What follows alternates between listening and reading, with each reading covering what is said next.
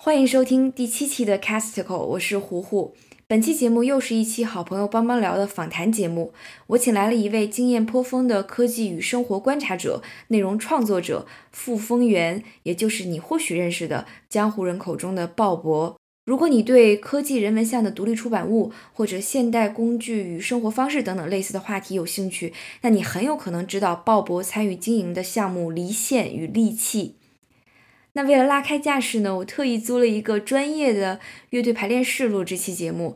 不过贫穷限制了我的租房能力，我们还是自带设备录完了这期节目。用鲍勃的话说，就有点像去高级饭馆吃饭，自带酒，只付个开瓶费的意思。当然，这并没有影响鲍勃和我一起开心的聊了两个多小时。在这期节目中，借着分析播客与声音的意义，推荐好听的单期播客，鲍勃还分享了许多关于科技、工具、生活、创作的新鲜视角。这些角度可能是你和我在各自的生活中都还没有注意到或者重视过的。我非常欣赏鲍勃的观察能力和筛选信息的能力，所以希望通过这期节目把他介绍给你。在这一个多小时的节目中，你会听到鲍勃为你推荐 Kevin Kelly 参与主理的播客 Cool Tools，以及以即兴表演为主要形式的英文头部播客 Everything Is Alive，用英文介绍日本的电台 Tokyo World 以及 New Yorker 做视频化杂志的失败尝试。此外，鲍勃还无心插柳般的挖到了一些宝藏内容，也就是与本期标题有关的好玩的故事。它就是上个世纪日本年轻人怎么用游戏主机收听所谓播客的。今天的节目有一些长，但希望我们聊到的东西能值得你付出这一个多小时的时间。如果鲍勃聊到的内容让你觉得很有意思，建议你前往鲍勃的工作室网站 q 二十四点 i o 订阅他原创的邮件通讯，第一时间接受他在打造独立工作室过程中的心得与观察。那接下来就让我们进入正题，开始听今天的这期节目吧。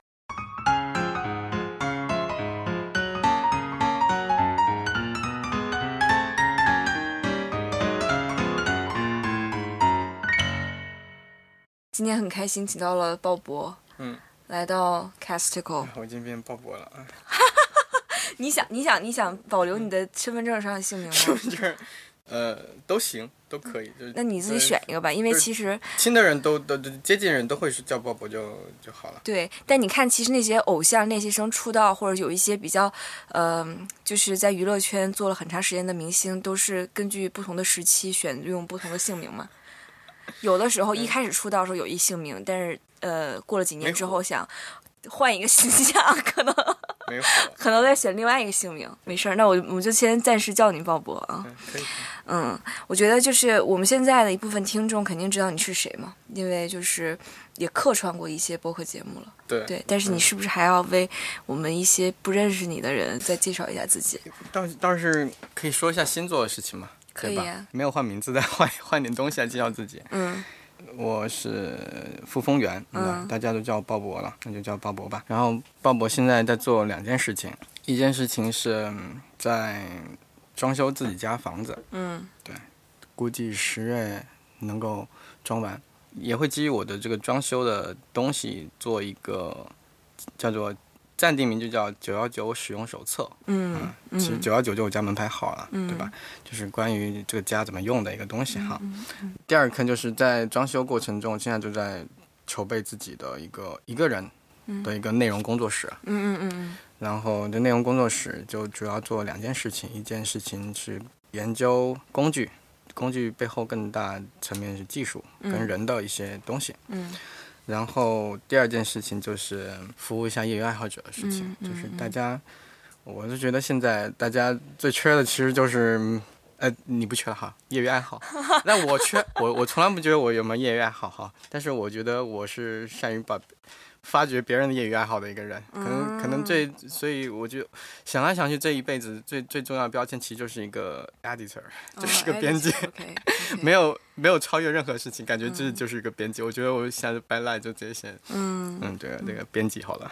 我觉得也不只是编辑吧，因为如果是从我的角度来看的话，就我觉得鲍勃他什么都懂，而且其实我们今天要聊的等一下的东西，其实之前也在。沟通嘛，花了一些时间就是去讨论啊等等，我就觉得好像也发现了一些之前并不知道他有的身份。等一下他也会跟大家再讲一下。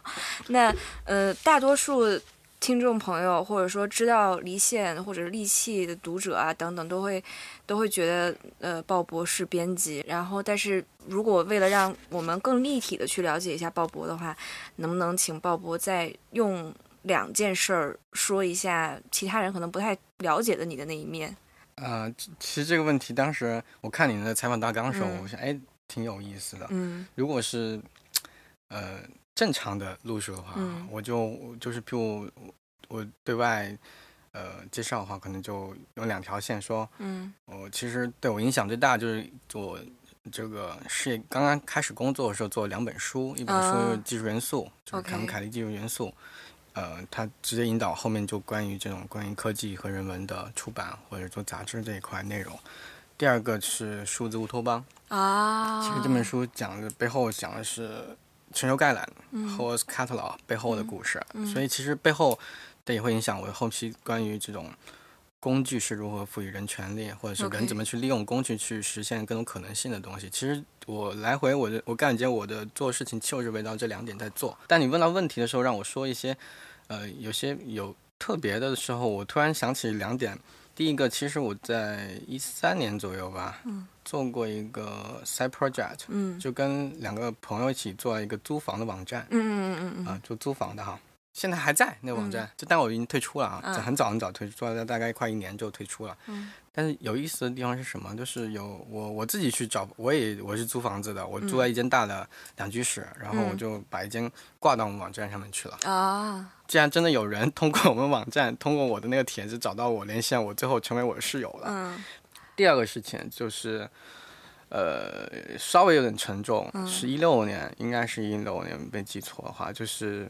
一个之前采访的一个作者，嗯，呃，他也给我们供稿，包括也采访过他，是也是个呃一个潜水员，嗯，嗯，也是一个科幻作者，嗯，就翻译过，呃，比较著名就是 William Gibson 的那个《神经漫游者》，嗯，然后他是科学松鼠会的一个一个科普作者，嗯，然后他正职是一个医药公司的，应该是个。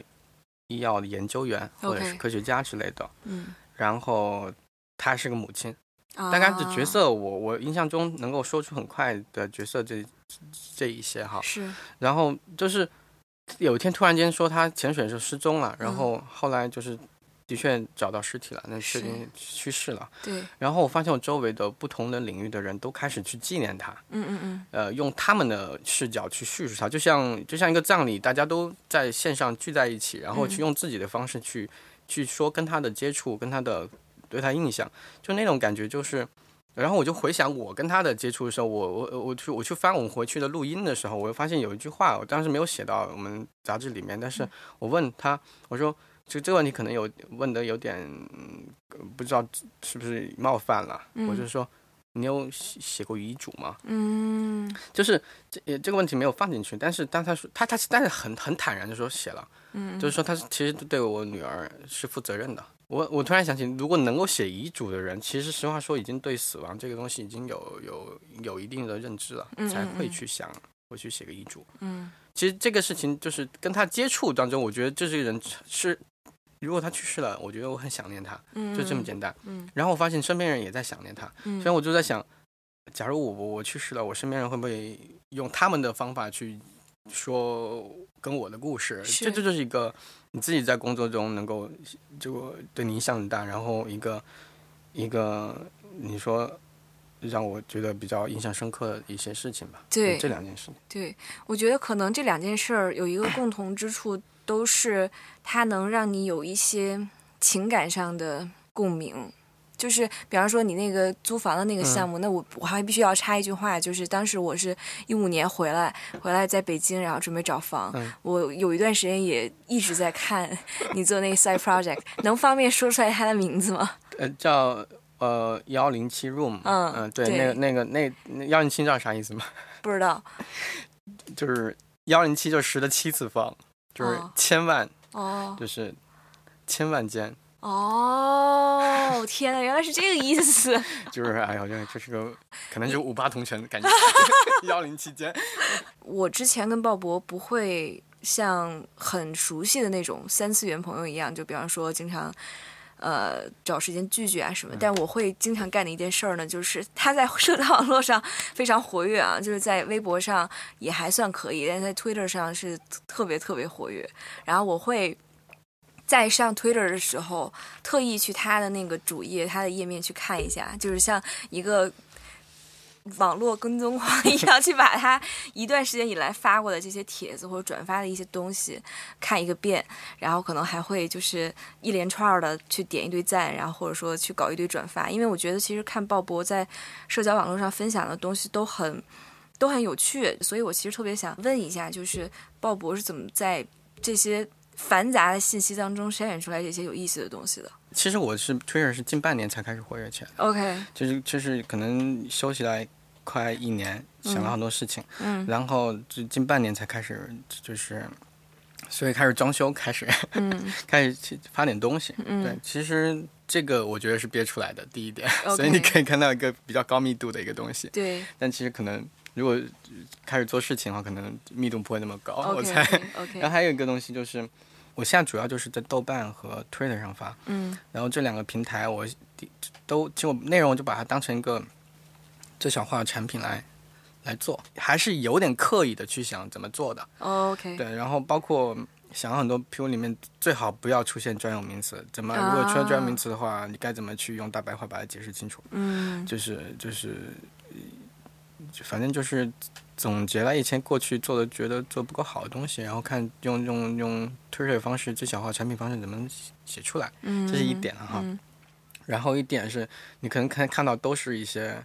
你会感兴趣的东西，但是我生活中碎碎念啊，你是看不到的，很少了哈。是，都是因为我把我所有的负面情绪，或者是一些我觉得只有对我有意义的东西，我就全部丢到饭否里面去了。OK，然后饭否只有只分享给我。老婆一个人，所以其实就是两个人的号，对对，其实其实这很重要哈，不就是如果你把所有的东西都发了一个号，那就很乱啊。对，就像我，我就乱来，反正就是比方说我在微博上，我天天都是写一些什么，就是完全我就。很很很很难启齿的东西，我觉得就是很很 很作用不一样，就是把不同作用的东西丢丢到不同的渠道里面，就最简单的一个分类方法。但也不是说你的你的，比如 Twitter 就要一定就是什么都非常就非常正式啊，或者是就是呃对大众就就是公开才可以的。其实很很有有的时候你更个人化、更 humanity 的东西在里面的话，反而让你。这个更立体的啊，就是我我其实是，呃，实话说，我是把我自己当做观察对象，我才会去这样解释他的。OK，对。但如果你说实话说，我自己去发的时候，我会这么注意它，不会那么注意他的。这其实你就就长期你阅读，然后你去发东西，你自然形成一个一个一个素养，一个推特素养。我其实感兴趣是一直在做是日常的技术，嗯的观察和研究。我很想知道那些大家每天都在用，你可能都不都。没有意识到你在用它，但其实时刻都在用它的东西。它为什么这么好用？是。然后为什么你没有意识到它存在，但是你离开它就觉得特别难受？其实背后最后去追根到底，其实最后一个东西就是什么是一个好的工具。嗯。再追根到底就是什么是个好的技术。嗯。所以其实我我这条线一直在去去观察吧。所以其实刚才一开始的时候，鲍勃说。给自己贴一个标签的话，很有可能是编辑，但其实在我这儿的话，我觉得一直不是啊。就是我想到他，或者说你跟他聊完之后，你会发现他其实更确切的说是一个现代生活与工具的观察者。我觉得这个可能更。更贴切一些，虽然它不是，就是你你很难想象，就是这个标签能以什么样的方式去谋生，就是因为它不算是一个职业标签，就是跟比方说设计师、产品经理、编辑、翻译这些都不大一样啊。但是都会都做过。但是但是这个其实这个事情是更根本的，就是你你你你不只是知道这一这一些流程怎么去反复的重复，你还要知道为什么。这个人要做这种事情，所以我觉得这个这个表现还是蛮好的。那其实今天请鲍勃来，然后我们其实还聊的还是一个最主要的东西，就是播客，这也是我这个小节目，嗯的重心嘛。嗯。那在鲍勃眼里，你觉得播客是什么样的一种媒介，或者你怎么理解播客呢？首先，我我我其实呃不算个很呃嗯不听播客很多的人哈，声音对我本身来说吸引力不是。那么，其实我可能还是被被游戏啊、图像给吸引去了。OK OK。我还另外就是可能可能是个人原因啊，可能可能可能不有时候我读不了长文，播客其实还是换种媒介，就是声音的媒介去能够表达什么东西。嗯。如果就是基础，它就是这一件事情。明白。用声音怎么去表达你要说你要表达的东西？是。首先好的地方啊，我觉得其实它其实还是在继承以前到目前为止不呃。比如像微信公众号，或者是头条号，或者是这各种各种号哈，各种平台的这种这种呃这种文风的表达方式，它都变得更加口语化了。这个我们应该是有目共睹的，也是认同，不是认同，也是有共识的。大家都是在用更口语化的方式，包括是大家最讨厌的啊，就是一行字一句话。对对对，我不讨厌他，因为我对这种我我不是不讨厌他，我会去更愿意去想他到底为什么好。啊，对，就是他其实的确就像说话一样，有个人在在你面前跟你说话一样。我说一句话断一下句，然后你就很很好很好去跟他沟通和和接收嘛。对。但他的信息的比重，就信息的效率太低了。对。然后这个，但同与此同时，它传达可能会好一点。是。这些都是跟播客有类似的东西的，就是播客我用说的方式跟你说，是我用的是人话跟你说，所以其实更容易去接受嘛。是。其实。像我们是做传统图书出版以及杂志出来的人，你会其实很难接受啊。我甚至最初很难接受标题带句号。哦。为什么标题能带句号？我就说，我以前做杂志、做报纸学习的时候，大家从来没想过标题为什么有句号。后发现苹果现在的公众号每个都带句号，我就想，他是想不是他告诉你这不是标题，这是我要告诉你的一句话。因为其实标题是受限于报纸最初的印刷的这个啊。体量的东西，嗯。对，然后就那现在不受体量限制了，大家就开始畅看，而且这些最初做这种创新的，往往不是传统编辑过来的，对，他们他们思维受禁锢了，是是是，可能就是一些年轻人或者是思维更活跃的，就是。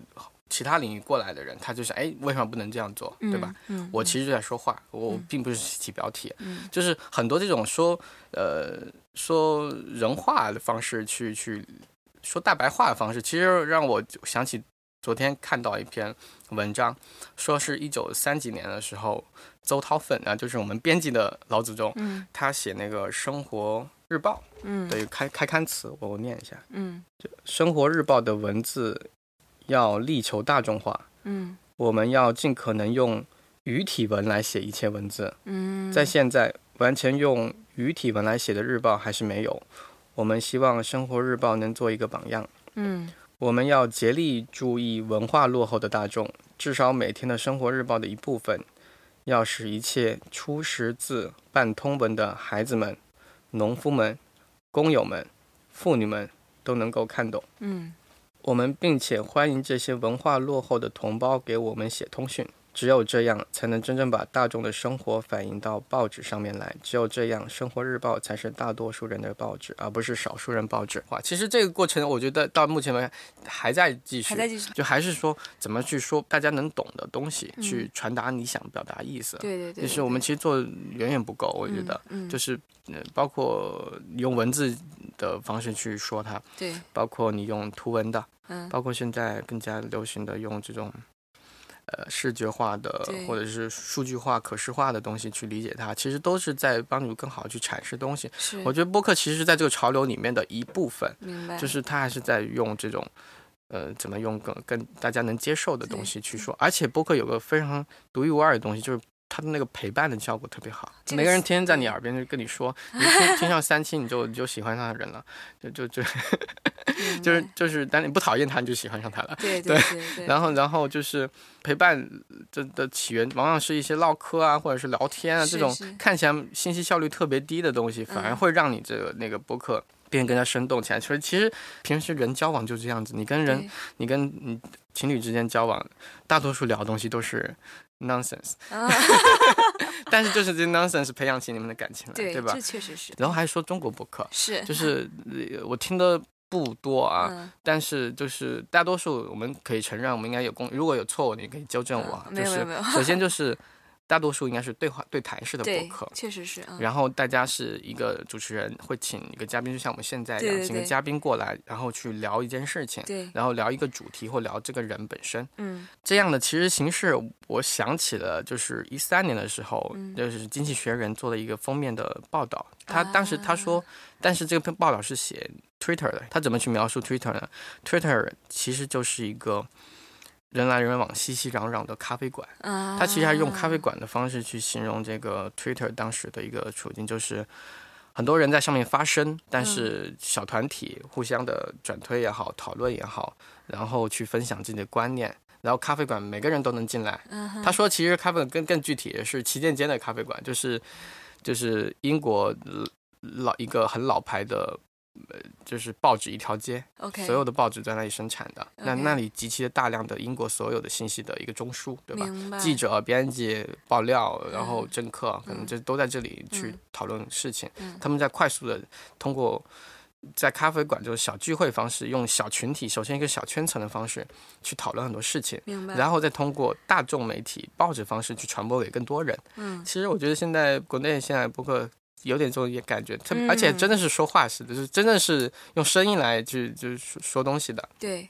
然后是嘉宾，我们今天请嘉宾，其实我们就去一个咖啡馆喝咖啡了，是，然后开始聊一些事情，对，然后聊最近一些收获，然后然后这个嘉宾可能上完这个嘉宾，就像我一样，去完这个台又去那个台去，串了好多个台，然后互相又连接了一批社交了一下，对，然后呃就是这样连接在成了一个小圈子的，或者是一个一个圈层一个圈层这样的，但是它其实还是聚集在一个很小的圈层里面，明白，就是可可能你们都都都开始觉得嘉宾为什么重复了，就是这种感觉。其实，其实它就是现在这种模这种感觉，就像一个熙攘的咖啡馆，但是这个咖啡馆可能就是一个在在空气中的啊，on the air 的感觉哈，嗯，或者是一种想象出来的一种一种一种群体吧。然后这些群体，其实实话说，我觉得这是最。也最美好的时刻了，是吗？对，就像其实早期的 blogger 的感觉，中中文 blogger 感觉，早期开大会，我今年今年播博客也开始开大会了，嗯，大家开始啊欣欣向荣，然后 大家特别新鲜，新鲜感特别强。记得我们在大学时候买 T 恤啊，但是是 blog bus 的 T 恤，就写的 I'm blogger，哇，就感觉很酷，确实很酷，确实很酷，现在是一样的，写的 I'm blogger，就这这个 T 上写的这几个字，然后就就觉得哎呀，我我其实现在也也是这样子。就是 I'm a podcaster，对对对，我就是其实我是一个，而且是很强调就是独立播客啊，对我们我们是自己自一定要自己搭网站或者是有自己域名的，对吧？然后然后我们去去通过这种方式去表达我的东西，然后再跟别人去沟通。而且实话说，大家大多数没有盈利模式啊，现在现在开始探索盈利模式，但是大多数是没有的，是。表达也特别纯粹，特别特别爽，对，其实是是一个。呃，不说黄金年代，但是至少是一个特别爽的时候。但不知道过五年之后，这个播客产业化了，嗯，更加商业化，然后之后大家可能会想，哎，这段时间是怎么，可能是一个什么感觉？或者是大家不写博客了，都去写自媒体，去微信开公众号了，开始写流量号了，哇，那种感觉对比起来就完完全不一样。明白。但中国其实就是两极化挺严重的，对吧？一个独立播客在这里自己这一个圈子，然后还有。像喜马拉雅，对情感电台，是，然后念书，然后各种成功学的东西分享，然后也非常知识付费东西，哇，这这这其实分化挺严重的。对对对对。但是就就像还是刚说的，其实大家都在走这个。新白话文的感觉，其实大家背后的东西有共通的东西，如果能够结合起来，我我不是那么一个呃观点激进的人，所以我我总会说我对渠道没有仇恨，对，因为首先我观点没有那么强烈，所以不会去我要表达它去抵抗它。第二是，我想这上面好多人我需要去触及到的，是。能够帮助我去做很多事情的，我应该拿来用。对对对，就是还是这种这种工具思维对我影响很大，就是有用的东西应该拿来用，嗯嗯，不能让。你讨厌的人用它，没没错没错，就是这种感觉。对我尤其很赞同你刚才说的，就是这个时期其实它不是那么苦。就大家一起做播客，或者说探索它接下来的发展方向的时候，很多人会觉得很辛苦，因为没有钱赚，或者说好像大大多数人不知道这到底是个什么东西，但其其实还是很美好的。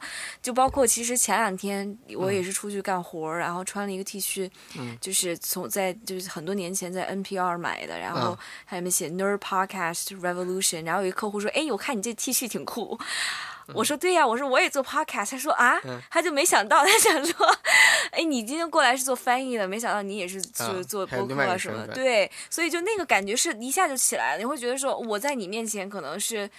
帮你在做口译这件事儿，但其实我私人生活当中，或者说我我还有另外一个身份，对，对我还有个业余的工作，业余的工作，我觉得这个词是矛盾的，对，所以挺好玩的，对对对，就是这个身份能你是认同他的嘛，然后可以带来。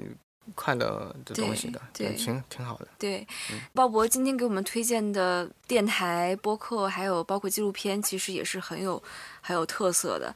嗯，你觉得就是在你筛选，或者说我我我我邀请你去推荐一些节目的时候，你是怎么选出来这几集呢？或者他们这几集之间是有什么样的联系吗？嗯，首先听的播客就这些，还何况一定要是英文的或者是外文的哈。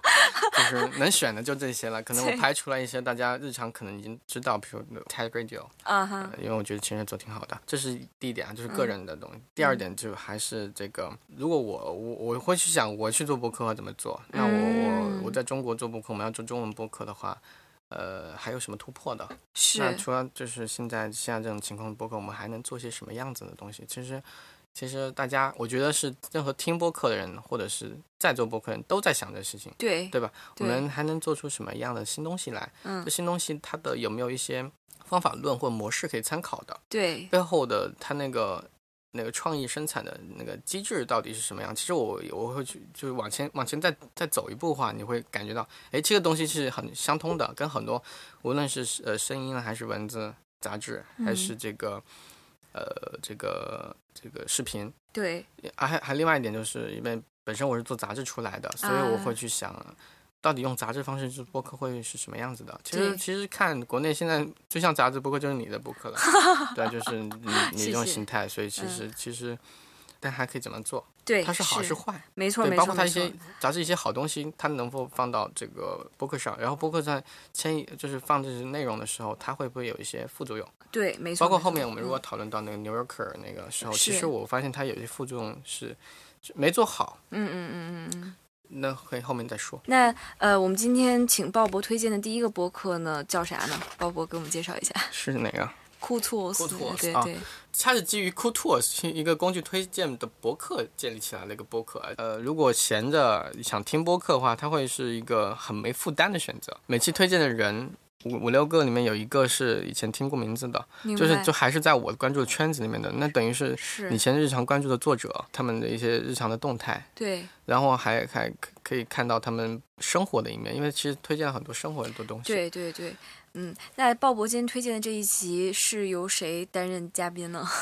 呃，Cray Mode 啊，是一个设计师。我们早期是做过他一系列的书，他其实对电子书的研究，还有对设计相关的东西，对书籍的研究是相对多一点的。明白。包括书籍的电子化的一些东西，他他会去想到底是一个什么样子的。你为啥推荐这一集呢？因为他 Craig Mode 在这集当中推荐的这些所谓的 tools 其实很不酷，就是他。很很常见，比方说他推荐在日本生活必须要有的那个交通卡，包括他推荐学日语的网站，然后包括他推荐自行车什么的，这些东西看上去都不酷。你说我我对对对对对，所以你觉得为啥这集特别值得听呢？首先我说一下，你让我推荐酷兔的时候，我就要选一期。然后，然后我就印象中有一期有个嘉宾名字忘了，但是他推荐一个日语学习的工具，我觉得特别有意思，我就想找那一期，然后我就搜了一下他的 blog，然后就搜到这个 Japanese learning 之类关键词的时候，就其实就选了 Cremo，哎，我发现这个人我熟，虽然没听过，待会儿可以很快就是听听完嘛，OK，我就选了这一期，但是后来发现其实他说了好多东西都跟自己的很多东西相相通的，明白，包括你说这个，你说这些他推荐的。黑板，然后推荐一个公交卡，推荐呃自行车，车，嗯，其实你看起来都不是高科技的东西，但其实对我来说就是最好的工具的东西。嗯他用了个词，其实就是 quiet 嗯 tools，嗯这个词就是我我我现我现在不是在筹备工作室嘛，嗯我工作室的名字叫 Q 二十四，Q 二十四其实就是 quiet。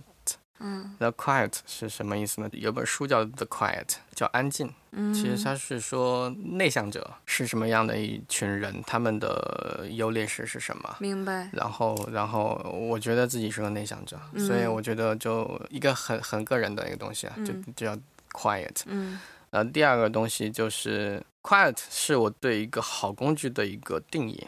就什么是一个好的工具或是一个好的技术，它应该嗯就是 quiet 的，就是安静的。然后它应该是在你身边为你服务或者发挥作用，但是你无意识不到的。嗯，就是好的工具应该就是看不见的东西，嗯，包括一些词其实是相关的，对，就像 com com 哦 technology 就是嗯平静技术，这其实是交互设计里面一个理念。啊，然后还有这个 ambience，对是吧？对就是氛围嘛，氛围类似的词的一个，其实它都是说技术其实是弥漫在我们环境里面的东西，明白，它是你跟它接触的时候，你可能是无法感知它，就是就是不会轻易感知它，但但一旦离开它，你就觉得它特别重要的东西。是，哎，那你这个工作室还没说完呢。你刚才说工作室名字叫 Q 二十四嗯，Q 是 quiet，二十四是啥？啊，首先 Q 你注册不了域名和商标嘛，你这个你还想给自己的工作室注册域名那商标域？名肯定是要有的。OK，OK，OK 然后然后就像就想，然后那就加点词呗，然后加个，然后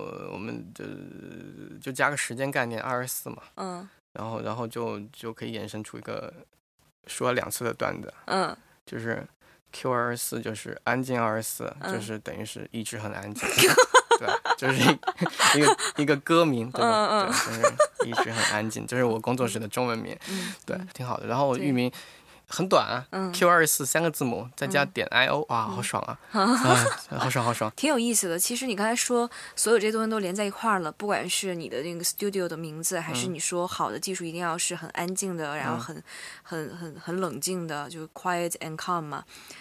他这个嘉宾 Craig Maud 在这个节目当中也提嗯到了一个、一个东西，就是正好这两天我觉得我的感触也比较深啊。嗯他提到那个日本的那个什么 Suica 卡，就是交通卡嘛，它那个卡既能我们我们叫中，把它翻译成中文，西西瓜卡，西瓜卡啊西瓜卡。就这嗯个卡，它既能乘坐交通工具，然后还能去便利店买东西，然后嗯而且它还有一个挺有意思的功能，或者是非常实用的功能，就是它余额不足的时候，它会自动，你绑定信用卡之后，它会自动往里充钱嘛。嗯这个就很就很很有用。就嗯这几天是因为我出门，然后如果要坐地铁，我是用那个 Apple Pay，嗯，然后有一个。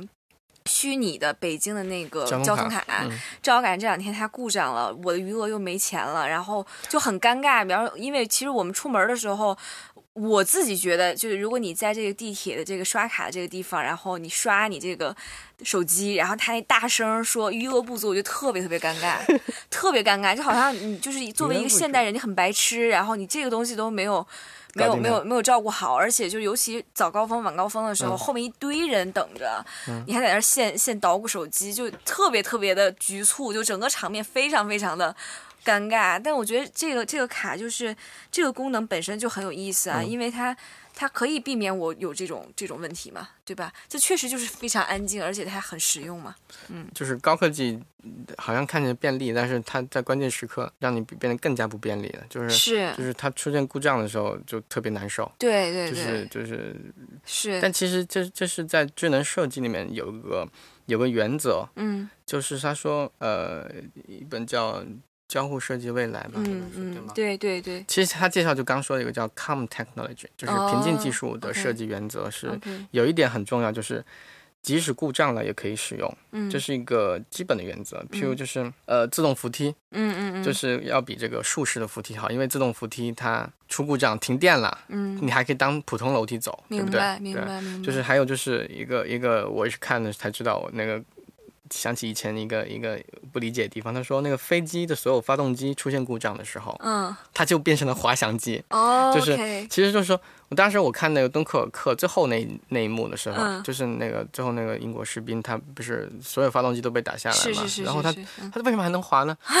我当时想了好久，我说这这是艺术化了嘛？后来发现其实不是，就是飞机设计的时候一个很重要的东西，就是它出现故障了，它还能当滑翔机使用，是能够落地。呃，你去在想很多呃智能设计的时候，做到好的设计，其实它都能实现这一点了。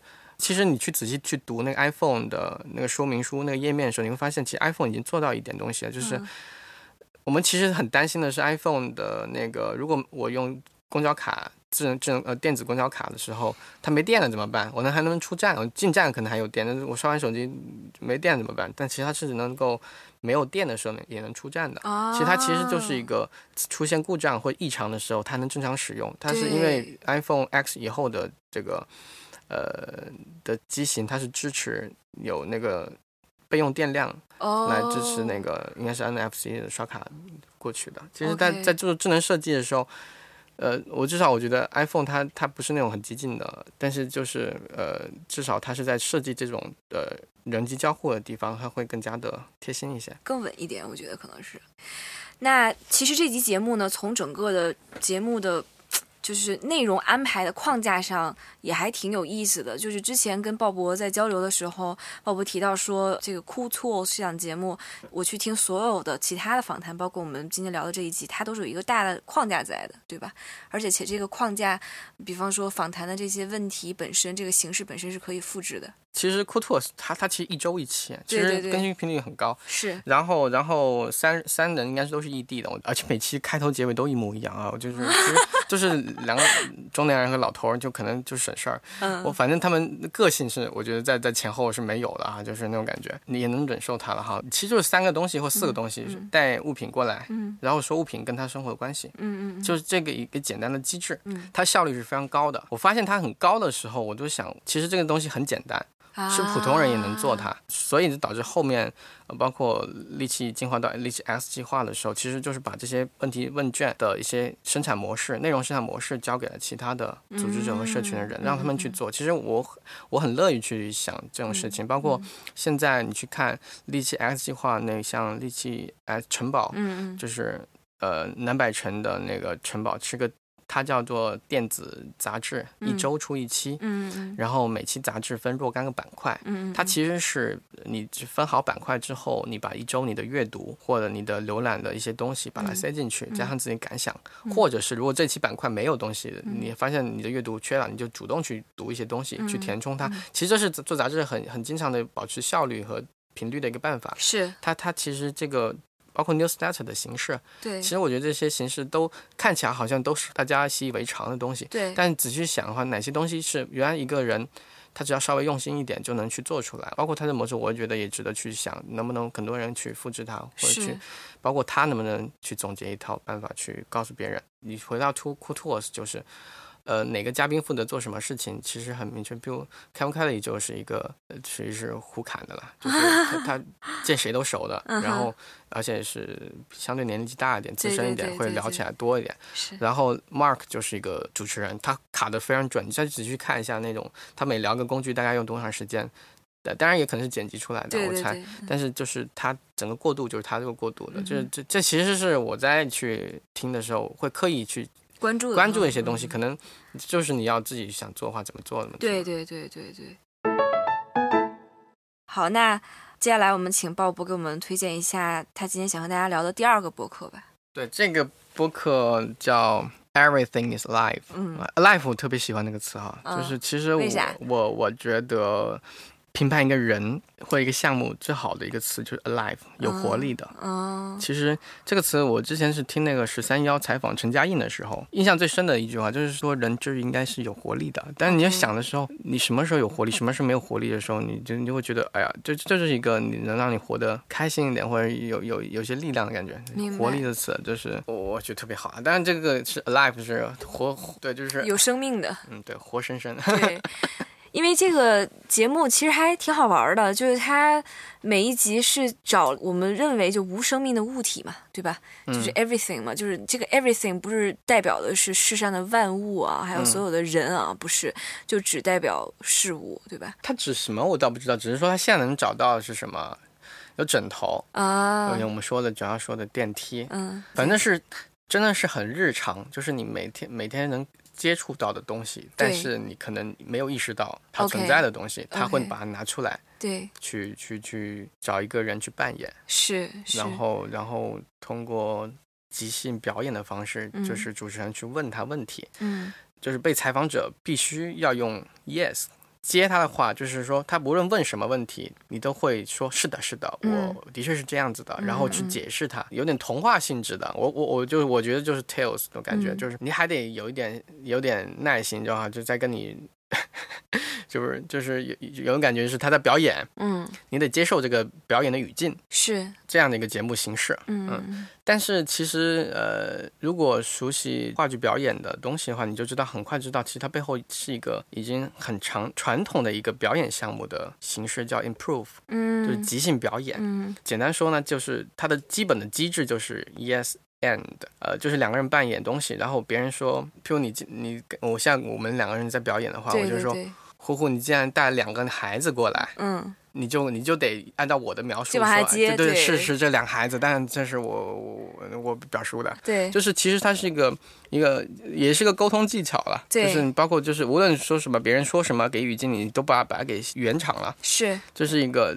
考验演员的那个现场的反应能力的那个东西，以及包括你通过临场发挥，还说出一些有意思的东西，对，还能让观众能够为你鼓掌，对，就是达到一个比较好的状态了。是，其实呃，鲍勃刚才提到的这个 yes and 也是就是一些设计方法，嗯，就是调研方法当中常用的一个小的手段，或者一个很实用的小技巧啊。就比方说，呃，这几年特别火那个设计冲刺嘛，它其实有专门一个板块，就是专门介绍 yes and 的这种东西。它不仅是一种表演的手法，它还是一种交流的。方法就很实际，就是呃两个人在或者几个人在交流的时候，可能大家角色背景什么都不一样，但是能够保证这个对话或者说大家聊出来的东西比较有营养，或者说比较嗯就是比较有有想象的空间，可能就会这样顺着去聊，不会说我说出来一个什么东西，然后对方听我讲完了之后，第一反应就是说哎你这说的不对，或者说呃我可不是这么想的，怎么怎么样，就即使你不同意，你得说 yes，就是你得把这个话得继续接下去。其实这期节目怎么说呢？就是说这档节目吧。我之前很久之前就试过了，但是我并没有坚持听下去。这个节目绝对不是我会主动去关注它有没有更新，然后每一集都仔仔细细听下来的那种。主要我觉得就是说，嗯，我不大理解它它到底在展现些什么。就是说，它每一集都会有一个物体上来，就是给我演这种小剧场。那除此之外呢，就它到底要跟我说些什么呢？而且都是用人去扮演的，我会觉得稍微有一点点刻意。就是那如果说我想找一个人去讲故事，那我就去找人去讲就行了。我为什么还要这样，对吧？还有就是，嗯，这节目在策划的时候，它是很辛苦的，我觉得，就它很难的。我我想一下，它每一集制作的这个成本，我自己都很替他捏一把汗啊。就是这不是一个很容易的事情，对。不长，我感觉很短。对，那个对。那脚本很短，是，所以就是这些方面，就是鲍勃怎么看？尤其第一个方面，就是说你在听这个节目的时候，你会怎么去吸收他的信息？首先还是说第一感受吧，就是就是我我比如听完这个 Anna 这一期，就是。The elevator 就是这个 Anna 的人，他去表演了一个电梯，尤其是那种直梯，对吧？它是直梯啊，对，它是 elevator 应该是 lift 这种直梯，对对。它是一个恐高症的电梯哦，就是他一开始就问了设计的一个他的背景，说你上到十九层你怕吗？他就必须得说怕，是吧？然后说为什么怕？对对，他会说这些东西，然后他会问一些，譬如你会让一个人如果进入到你这个你的箱体里面的时候。上楼的时候，你有不想让他走吗？他他是问的很委婉，嗯，其实背后的故事，我我加上我们联想的，就是你他想问你是不是有爱上过一个人类，有点美人鱼爱上王子，感觉是异类的，是吧？就是这种不同物种的人，干如果你对人类产生爱意了，你会怎么办？是是是，他会去给他很多尴尬的境地，然后去去解释他，对对对，去去去去去阐释他，就是很多人的东西、情感东西在里面。嗯，就是刚刚说恐高症也好，或者是爱上个人类也好，嗯，他聊的是这些东西在里面。是，然后还有是，其实这个 elevator 映射的人类是什么人呢？就是每天在格子间，就是三点一线这种感觉，其实就是在重复劳动的一一些一些人，他他的生活工作是很枯燥的，每天看到的人类似，然后他每天做的事情也类似。其实如果你带着这样的心情去听的话，可能会有不一样的感受。其实物很多物的东西跟人的东西是相通的，其实他最后还是以人为本，说的是人的东西。所以其实包括我我们去研究。工具说工具不是最后的东西，说的最后都是人跟工具关系，对，或者是人背后的故事是什么？是是，人故事永远是比工具东西精彩的，对。所以所以其实还是说人，他虽然是用物的形式，还是说人，这是一点了。然后还是你你你得欣赏他一些一些偏戏剧的表演方式了。我觉得就是譬如他最后问了个问题，他他就最后问那个安娜，他说你你还有一些什么愿望吗？嗯，电梯就说一句说。我能去看看楼梯吗？啊，然后就结束了啊，就是有点这种说故事就戛然而止的感觉。是是。但其实你就会想，哎呀，为什么一个电梯想去看楼梯呢？他他他跟他是什么关系呢？他老是听别人说旁边有个楼梯，但是从来没见过。OK。啊，就是这种，还是很多情感上的你去去联想的东西会有。我想啊，应该好的表演应该就是说他不说全，但是那个补全东西他会尽量让。听众、观众能够心里面就补全他，但他不说出来，那最好的状态了。啊，就可能是语言表达里面，你又能传达你想要的信息，但是不说完，让他觉得，哎呀，是我感悟出来的。哎呀，这这是传达的一个比较精妙的地方了。我后来查一下安娜的这个身份，她其实是一个。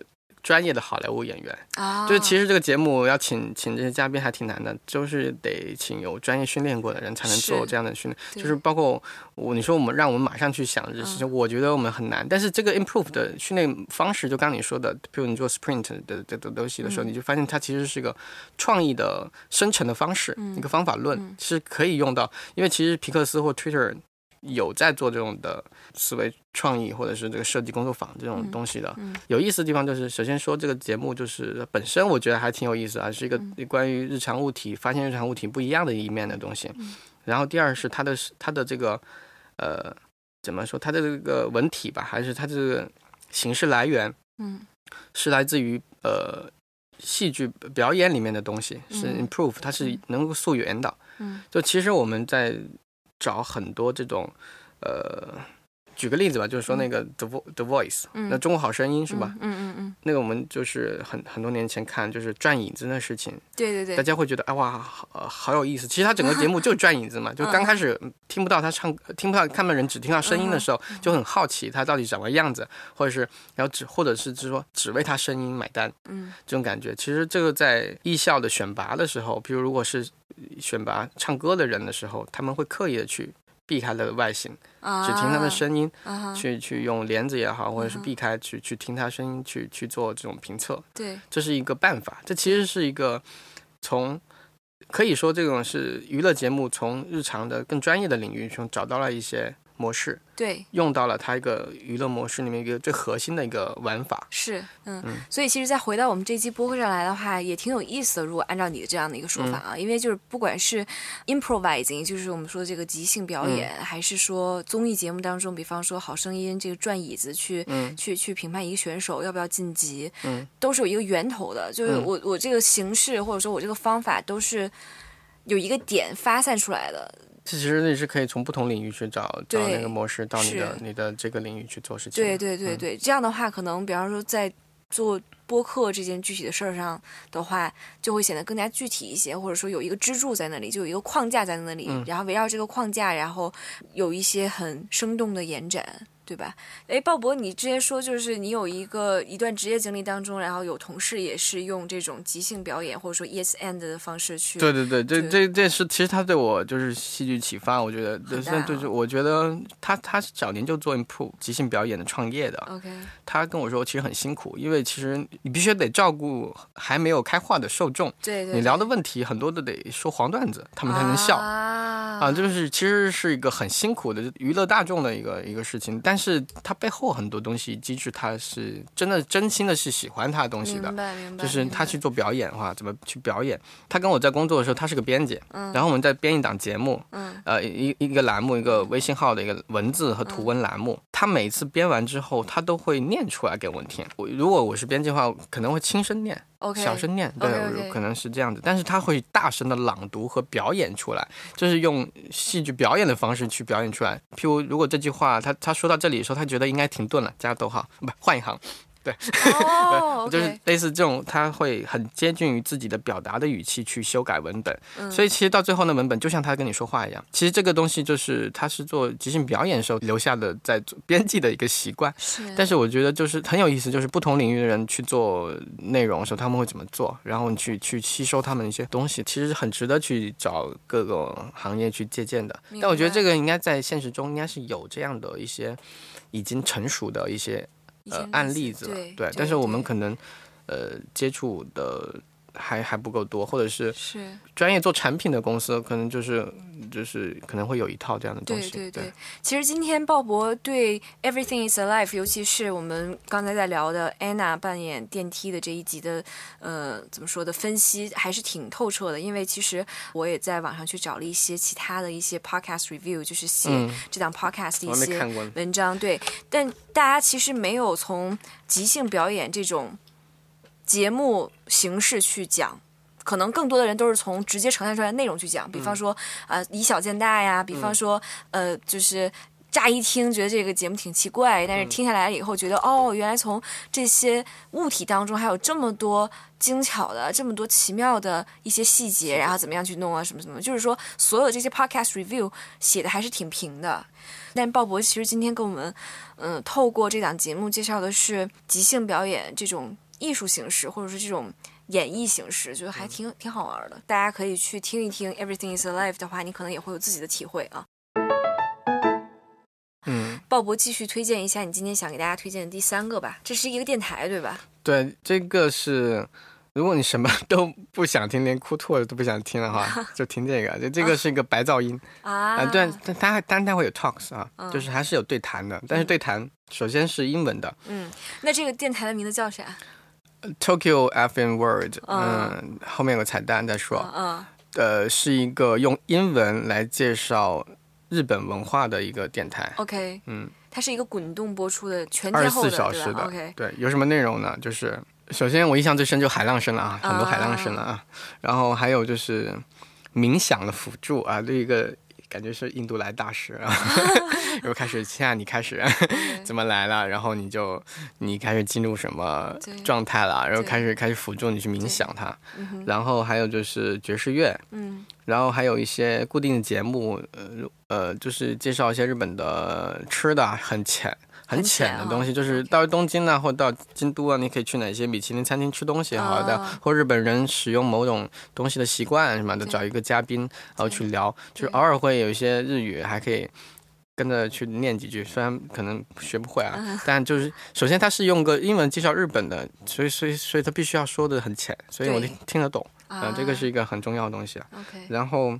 还有就是很多音乐了，嗯，就其实就是如果你工作的时候，特别是如果你是写中文的时候，有外文的话，不会就不至少不那么影响你的时候，可以当个白噪音去听。对对对，节目其实没什么特别的，嗯，但是就是实话说，太多种节目就是没什么特别，但是你就是会消费它，原因它就它它就能陪伴你。对对对，你说这点嗯就很对。我们 下班上无脑的时候，你还想去看很严肃的电视剧吗？就是其实有时候你就看综艺，原因就是。陪伴你过一段时间，对对对。那人是需有娱乐需求的，但是就是说，呃，你需需要的层次多少？但这个其实我对他的评价并不那么高。嗯嗯。但是就是你日常消费的一个习惯，需要它，对对对。其实呃，跟鲍勃在聊这个。电台的时候，我也是第一次才体会到什么叫陪伴式的电台。因为其实我本人在听播客或者说听广播的时候，我不太需要陪伴，就我不大理解，就是为什么需要陪伴。所以你看，我目前为止推荐的这些节目，只有 像我这种长期在自己在家的人，孤独的人。但是呢，你知道吗？就是嗯，我可能有另外的。陪伴的形式，尤其是我现在自己做事嘛，呃，我不会去公司没有一些实体的同事，那怎么办呢？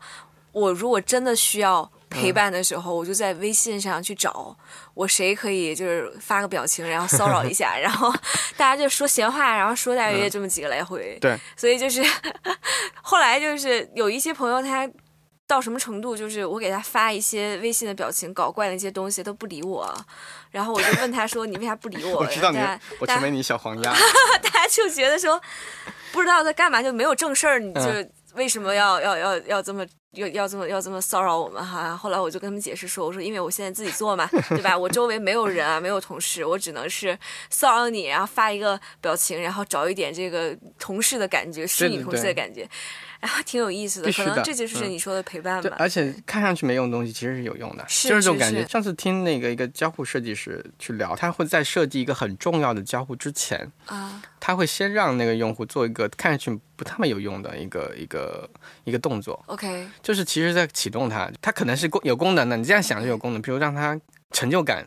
暴增是，先启动它，呃，然后然后再去让它做一个很复杂的东西，可能他就觉得哎呀，我能接受。OK，就是这个启动在设计中，可能大家如果功利性太强的话，你可能会忽略这些东西。对对对。所以其实陪伴式的播客，这陪伴式的东西，就是我不得不承认，播播客的确太容易把两个人纽带给。连连接起来了，这个东西就是就你说白噪音，其实这个词就是一个很矛盾的词。噪音为什么还还能够有用呢？对，就是不是黑的坏的呢？它是好的噪音的意思嘛？那就其实就是没有用的感觉，但它其实是有用的。咖啡馆的白噪音是，就是觉得旁边人好像在工作，啊或者他们在社交，或或在或在努力，然后或者是在给你一些若有若无的反馈。对对。其实你自己可能会也会动，就是从心理或者神经上也会更加刺激一些。是。所以叫白噪音嘛，就是有用的东西，有时候我们可能太刻意要求什么信息，呃，含量啊，这其实可能。最后效率不够高，没错，这倒是。刚刚鲍勃提到了这个电台的时候呢，还说有一个彩蛋。啊，对，所以这个电台我们就略过了哈。但是彩蛋我觉得特别好玩儿。这这彩蛋，是因为那天呃，忽让我去找这个具体的栏目，因为这个电台需要以具体栏目介绍给大家。我只记得它有个海浪声。然后，因为就是你能能听一个呃海浪声，而且是从这个电子媒介传过来，是可能日本某个冲绳的海浪声，你就觉得哎呀挺好玩的。嗯，就是然后然后我去搜这海浪声的时候，我就想起之前看到了一个考古的一个一个一件事情，也说是日本九十年代到两千年存在的一个。电台，它也是电台，但是电台是通过卫星来发射的啊，叫太复古了，我天！对，就是卫星发射，然后然后就看了一下 Viki，然后发现挺有意思的，就就也顺道跟他介绍一下。没有，我我这几天一直在听，就是就是听他的这个，他在 YouTube 上有这个，就是有人上传了，从 Nico Nico 搬过去的。啊，然后其实就是很多氛围音乐，对对对，就是。主要是氛围音乐，然后氛围音乐跟氛围音乐的过渡，还有一些海浪的声音。对，这电台叫啥了？说了半天。呃，S T 点儿 G I G A，方便大家搜索一下。啊，对。我我不知道怎么念。我们直接念吧，就是 Satellite G I G A 啊，或者。刚才说那个名字，Giga，我觉得我感觉很像，很像，很像美国人念 念日本，就是我不知道它缩写是啥意思啊，因为其实呃呃，都做做功课不够多，但是我觉得有意思的点我可以提出来。首先海浪声还是海浪声，海浪声其实跟声音其实都是波形的，大家想一下，这个它们之间的模型模式是关联的。OK。它后面也是带有点神秘的感觉的，就是大自然的东西跟声音之间的关系，包括它这个编排，它会按照那个潮汐的海浪的高度来编排这个。你说的编排是啥呢？就是这个电台放的不同类型的音乐是根据潮汐的变化而切换的。对，不是说按照自然的小时，比方说我一点到两点就放，假设说潮汐其实也也也有按时间来分，但潮汐之间的，譬如它其实是那个呃曲线，就是一个非线性的东西，就是啊。譬如在每个小时，譬如两点，我我我我不是真不熟啊两呃，譬如两点四点到六点，这是每两个小时之间的潮汐高度，譬如两点是一米，嗯。四点是两米，但是六点并不是大家想象的三米，对对对就是这简单不是不是个线性关系，它是一个非线性的关系，它可能呃四点就是五米，嗯就是它会有一个计算的方式，啊，计算海浪高度的方式，然后然后他用这个计算的这个这个方式去呃去来呃编排他的音乐，啊，这是一个包，然后包括音乐之间的淡入淡出的，你们能感觉到有明显的界限，哦，它是就像海浪一样，它是一个。它是一个变化阶段的东西，它它其实有一种模仿最纯粹的数学东西，是吧？啊用音乐来模仿数学了，其实是就很纯粹了已经。然后再往下挖，就是而且是个订阅制的，而这订阅制是怎么来？就是你必须要有一个那个解码器，自己装个解码器，然后接收那个卫星的信号，然后每个月付付费。我天，这门槛太高了。对，这就是付费，这是个付费的电台哈、嗯 就挺好玩的。然后，然后是卫星发射的，嗯他们那个 motto 就是那口号嗯是无商业、嗯无 DJ、嗯无新闻、无对话啊，就特别 如果呃去去说当下中国播客的诉求的话，可能大家都会有这种感觉。哎，如果 但是能不能不做无新闻无对话的一个一个音乐节目或者怎么声音节目会怎么样子？就是就是他们的一个从 motto 去看他们的使命吧，或者他们诉求吧。非常有态度。然后，然后，所以有态度，所以所以就死了。对，然后这边 就所以，然后他们那个呃，还有一个每每次打招呼的方式，嗯他说什么 "I'm here and glad you and glad you are here"，嗯呃，是那个一个科幻作家冯内古特的小说的一句话。，OK，引过来的，整个感觉哇，这个连在一起了。然后出现呃经济危机的时候，在九五年到两千年左右的时候，他竟然是给任天堂做外包服务。其实那我就顺便去看了他外包什么服务，然后就发现任天堂原来有个机型，九五年的时候他们有个机型叫 Setwheel 之类的，哦就是其实它的那个就是等于是在那那款游戏机上加一个接收器，呃，你就可以接收到任天堂从通过卫星发射给你的一些独家的信息、会员信息，这也是需要就像我们现在订阅那个 Switch 的会员一样，你会有独家的新闻、独家的这个八卦和独家的游戏。啊，然后，但游戏不像我们现在，就是你你什么时候去想上网上网上去下就好了。它是你必须譬如定时定点，每天在两点到三点的时候，那个卫星开始发射信号的时候，你得打开那个东西去接收那个游戏下载。就是其实还是挺复古的一种一种，你现在看起来就觉得很不可思议的一种呃娱乐方式，但其实当时可能是很新的东西，而且其实背后的东西，会员制啊、付费啊、呃独家信息、游戏啊，其实任天堂这么多年来不就做这些东西吗？我感觉它没有变太多东西，对，但是它的媒介在变化了，就感觉以前就是守着电视旁边去听一档节目或看一档节目的感觉嘛，现在大家可能就不那么在意这些事情。很难想象，嗯，很遥远感觉，但嗯。其实没有多少年，对吧？呃，对啊，不就十二十年了，也挺远了。不是，你觉得两千年远吗？两千年已经二十年前了。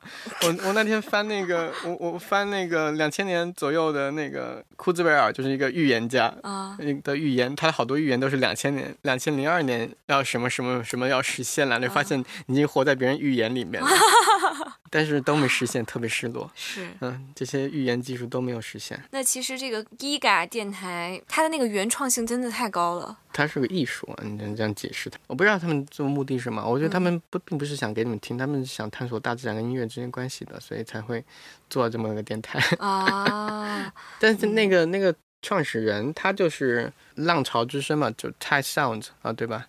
就是就是做这个海浪的声音这个东西，他他一直在做很久，包括即使他们给了个任天堂外包的时候，也会趁机插入自己的节目去做这个东西。然后后来我看了，他是两千多年是倒闭了，破产了，嗯，就只剩下宝贵遗产是两百四十多盒磁磁带，哦，OK，所以就最后只剩这些东西了。嗯。嗯，所以大家如果对于嗯陪伴型的这种声音有需求，然后也想试一下看上去现在很规整的那些嗯播客之外的东西的话，其实可以找一下，就是这个电台，就是这个 Giga 电台。其实我们就在讨论声音还能做什么东西。对对对，声音媒介、电台的媒介存在太多太久了。是，大家其实可以去从电台节目去找很多灵感来源。对，没错。那今天鲍勃还会给我们再推荐一个纪录片，这是一个系列纪录片，对吧？而且它是由一个呃纸媒大佬，New Yorker 嘛，对，世界上可以说是最好的杂志做的一个纪录片。嗯，就大家是认可 New Yorker，但是你看吗？我我看啊，你都就是不会每期的每一篇都看啊，但是确实这就是就是刚刚我想说一个很大的问题，跟后面说，就是。呃，先先说这个纽约客在线这这个纪纪录片，应该是二零一六年，嗯，Amazon 买了纽纽约客的版权，嗯，然后 Amazon 做的一系列纪录片，OK，它的基本形式就是就像杂志一样，它分栏目的，嗯，有诗歌，嗯，有深度的故事，嗯，有那个纽约客最著名的插画，嗯，也有这个。一些速写一些东西，对，就是呃，就就像杂志一样，分很多栏目，而且这些栏目都能溯源到《纽约客》的某一篇文章和一个栏目里面去。我们在这边说的纪录片的标题就《纽约客在线》，这个“在线”两个汉字不是 online，就不是在网上的那个意思，而是 present，是 represent，它是 represent present，嗯。就呈现的意思，呈现对对对，嗯，他其实在探索我用视频方式怎么说好我以前杂志的内容。我先说我们整个观点吧，其实做的挺失败的，嗯，对，我们我们我们看那纪录片打瞌睡了，对。就远远不比现在 Netflix 那纪录片好看，对吧？但是它的一些形式或者是一些实验，我们可以去借借助它去讨论一些事情。比如先说它结构，我我是看了前面三集，它很多栏目一集搞就搞不定，呈现不了。就刚说的诗歌到第三集才看到，但它每一集最开始的时候，它会是一个《纽约客》杂志社的一个角落的一部分人在做的事情。就一开始先是第一集就是一个。大家可能都会听过《纽约客》，他有实时的审查员，对，在工作，就是那个 fact checker，对，就是一这个很很短的，可能三十秒到一分钟时间，就去把他们工作状态给呈现出来。明白，就是让你去了解到《纽约客》本身的一些东西，这对粉丝来说是福利了哈。就是你平时都看，你现在终于看到下蛋母鸡了，这种感觉，就就是这个是一个，然后。呃，这是第一部分。第二部分，它有纪录片，其实它核心的东西就是他说长文章的转换成纪录片的故事。对，但这些都不是我最喜欢的栏目。我最喜欢的栏目只有三十秒，就是它每期都是第一个镜头都是一扇门，然后打开那扇门。第一集就打开，我就看到纽约的一个就是养鸽人、养鸽子的人，然后你看可以听到那个那个鸟扑通扑通的声音，对，也看到它样子，然后就完。结束了，就是三十秒，就就是纽约一瞥的感觉，是吧？对。或者是什么 hidden place in in New York 这种感觉。嗯。然后这是一个，第二个是个养蜜蜂的吧？这个城市的某一个角落，你突然去发现它，这是很符合纽约客的东西的。它很多这种小的片段，倒是你很期待它出现。还有就是插画，插画师，大家平时看到最喜欢插画师都能。能看到他样子了，对对对，然后他就速写画出一篇插画，然后写上一句话，也结束了。其实他还是展现他创作过程，这个还可以，就对大家会新鲜感强。你包括你们平时看插画，你当然想知道创作过程什么样子。但为什么最差劲的？它核心东西其实是它故事，嗯嗯嗯，故事做的差啊。其他我觉得都都还好。对，你说找个人来念诗歌，我觉得挺好的。嗯，他故事为什么差？原因就是短纪录片也也限制他了，而且他他其实展示的把那种。纸媒对线性叙事的那种弱点全部放大了，到视频上面去了。因为视频它那种，比如它能借助各种视觉化的语言去重新再描，而不是刚刚去采访人。对，这倒是，这确实是啊。还有一点其实很重要，就是那个主题你不关心。我突然想，这是一个根本的东西，就是。在杂志的时候，嗯嗯嗯，你迅速把它翻掉就好了。嗯，但你看视频的话，你要点快进，你还不知道快进到哪里。嗯，其实从非线性阅读角度说，杂志是比视频好的。对对对对对，杂志它其实你是可以跳着看的。对对对对，其实我并不在意，我做杂志人，我就并不在意你都看不看完，是没关系吧？你每期你有一篇你觉得好精彩都 OK。OK。然后，但是你看视频的话，你就得全部看完。对，很有可能全部看完。你当然你可以跳了哈，是，就是其实其实这一点也也把杂志的一些不好的地方丢到或者视频没有呈现，就是照搬杂志的时候，他没有做好的东西。对，其实做播客也可能碰到这问题。是没错没错。因为播客虽然你说你我们是在剪辑的时候，它是可以非线性剪辑的。对。呃，包括视频也是。嗯。但是在接收的时候。读者的主动性并没有那么强，他是被动接受的。对对对。但是杂志或者书的话，你是可以跳页的。是这一点，其实现在在做啊。我看很多播客的在做，比如把你把它给分栏目，对对对，很多很多点，然后你可以去跳过它，真不想听就跳过下来听嘛。就技术上，其实所以问题是这个，就是播客能不能做杂志的东西，或纽约客，或者是视频能不能做？它那一期不好看，是原因是它。还没有做得更好。嗯，一开始他推荐我这个纪录片的时候，我真的是看了好几次才看完一集，而且我看完了以后很难复述他到底讲了些啥，我就不知道是在干嘛。然后我觉得真的很闷。这就是一个很典型的杂志是变迁移到呃视频或者是更多媒介，声音和视视觉媒介的话，他他怎么做？对，算做不好。所以其实这是一个障碍，就是说你想从一个领域把东西搬到另外领域的话。不是那么容易办的，而且你要考虑它这个形式，它它的核心什么，所以有有可能，嗯，这样去想的话会很难。其实你还不如就想你在这里做，你会重新会怎么做法？嗯，反正你本之后之前你带的一些优势的东西，你可以在这里做。就是譬如我做杂志，可能我我现在没想清楚，嗯，呃，我不会去完全照搬杂志哈，但是可能可能一些以前用的一些方法，嗯。一些技巧，在具体的地方能用起来，或者可能会变得更好看一点，更好好听一点，就可能会是这样子。嗯嗯。我们最后推荐的这个《纽约客在线》这一系列纪录片，虽然，呃，不是特别特别的精彩，就是说它的质量不是说特别特别的高超，但是其实也值得大家试一下，哪怕给他五分钟、十分钟的时间，你跳着感受一下。我觉得值得去，值得去看，就是好坏你自己去感受它，它为什么好，为什么坏，其实这个东西更重要一些。但你，但是你，如果你是一个消费者的话，你可以不看；但是如果你是想知道，哎，到底播客啊、视频呢，还能怎么做法？对。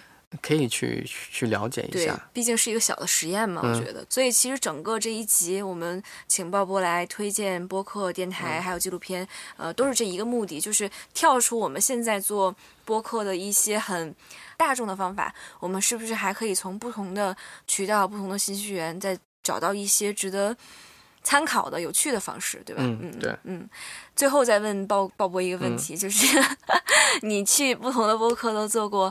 很多次嘉宾了，嗯，你有没有想过自己做一个博客？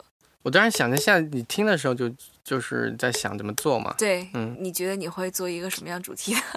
因为之前请你这段时间忙家家里的装修，然后如果想我有一个我是想做的啊，这么感觉在打脸嘛，嗯，就是刚刚刚刚说完纽一课，嗯，不能用直接搬，但是我很想，因为之前在做离线的时候，我自己编了一期关于声音的。呃，一期就主题的，大概采访了若干个声音工作者，包括吴涛啊，或者那个恐慌吴涛。但是，但是当时我是们是用文字和图片的形式去呈现关于声音的一个关主题。对。当时我在想，哎，就其实如果我们在用，就就这一期还是它这个内容啊，就是为什么就是实验性的东西，是，就是这些内容，如果你还做成。播客的话，你会怎么做？OK，那哪些东西是值得用、值得加入一些声音的元素进去，然后变得更好看的？哪些东西，呃，你可以用旁白啊，或者是方式，呃，去演绎它的？是是是，就是就是一期关于声音的声音节目。OK，就是可能会会想去做这样的一个尝试。嗯，对，然后它是有一个叫做 Quiet 安安静的。工作室做的一个关于声音的节目，我在想这个事情就是挺挺挺搞笑，挺好玩的，挺好玩的，就是有那个冲突在。Quiet sound，Quiet sound，对，好吧，那今天就是非常开心能跟鲍勃聊这么长时间，而且其实也我自己也学到很多啦，就是虽然我们一直。在讨论，嗯，怎么聊，然后选节目啊什么。但是其实，嗯，鲍勃今天说到了挺多观点，我之前都不知道，而且也没有想过。所以谢谢鲍勃。嗯，反正我觉得说这么多都是 都是挺累的啊。但其实最最重要要开心，做播客要开心。是是 是，做事都要开心。这个这个这个就是自己开心最重要啊。对，这个东西是最重要的。对对对，好吧，谢谢。好。本期节目就是这样啦，特别感谢你能耐心听完。如果你对鲍勃提到的节目、文章、书籍、纪录片感兴趣，请一定不要绕过本期节目的节目后记，因为他提到的所有的信息和内容全部都已经为你整理完毕了。请前往 Casticle 的网站，也就是 casticle.fm 查看完整版的节目后记。当然，如果你使用的是通用的播客 App，也可以在 App 中找到我们提到的内容的链接。如果你喜欢 Casticle，请多多推荐我们，或者在各大社交平台，比如微博、Instagram、Twitter 和我们互动。如果你有特别详细的问题，也可以直接发邮件到 casticlefm at gmail.com 与我们联系。我们非常愿意回答你的问题，与你多多交流。再次感谢你的耐心与支持，我们下期节目再见。